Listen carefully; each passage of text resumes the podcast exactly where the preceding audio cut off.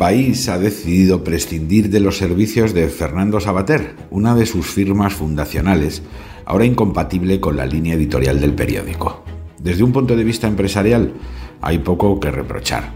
Tiene derecho a incorporar a quien desee y prescindir de quien quiera, y en ambos casos sin dar demasiadas explicaciones. Nos ha pasado a todos y una buena costumbre es no pedir demasiadas explicaciones al salir para no tener que darlas al llegar. Marcharse con elegancia, se piense lo que se piense, coloca al afectado en ese estatus educado que abre nuevas puertas y en todo caso no estropea un buen libro con un mal epílogo. Yo al menos me despedí con agradecimiento que mantengo de lugares como Onda Cero, la cadena SER o ABC, hostales provisionales de huéspedes efímeros que nunca tienen la cama segura.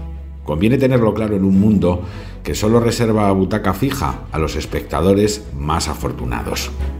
Tampoco es del todo discutible que la razón del despido de Sabater sea que además de tener una opinión distinta a la de su periódico, la tenga contra el periódico.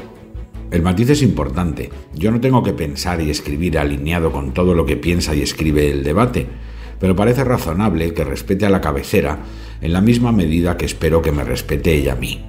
Tenemos que querernos y convivir, coincidamos o no en cada lance de la vida. Ahora bien, al tomar esta decisión hay efectos secundarios inevitables. Un periódico es una empresa, pero un buen periódico es algo más que una empresa. Es, según resumió Arthur Miller, una nación hablándose a sí misma. Por eso el país puede prescindir de un icono de la resistencia cívica, intelectual y activa a los mayores desafíos de la democracia, pero no puede creerse a la vez un gran periódico, porque no quiere ser el espacio donde España se hable a sí misma, sino el altavoz del mensaje de Pedro Sánchez a media España a costa de la otra. Eliminar a un incómodo testigo directo de los hechos es una confesión de culpa a la vez y un intento de borrar las huellas del crimen. Porque la pregunta no es si Sabater ya no se parece al país, sino porque el país no se parece a Sabater y un poco más a sí mismo.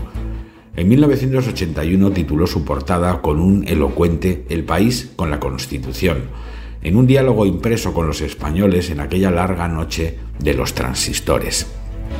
Hoy titula a diario algo parecido a El país contra el país, en una conversación unidireccional con Pedro Sánchez, a quien solo le falta aparecer en la mancheta. La llegada de Sánchez a la presidencia por primera vez, con una moción de censura que el país repudiaba por la naturaleza de sus promotores y las intenciones que escondía, hoy ya todas visibles y en marcha, coincidió con el relevo en la dirección del periódico de un buen director, Antonio Caño, que era más español que socialista y más periodista que político. Lo extraño es que Sabater haya durado seis años, y lo curioso es que el país no se haya dado cuenta de que manteniéndole a él, a Vargas Llosa o a Cebrián, disponía al menos de una coartada. Ahora ya ni eso. No hay aplausos sanchistas ni negocios suficientes, en Indra o allá donde el gobierno lo permita, que compense del todo darle con un portazo en las narices a esa nación que al país, como a Sánchez, también le parece ya una incómoda compañía.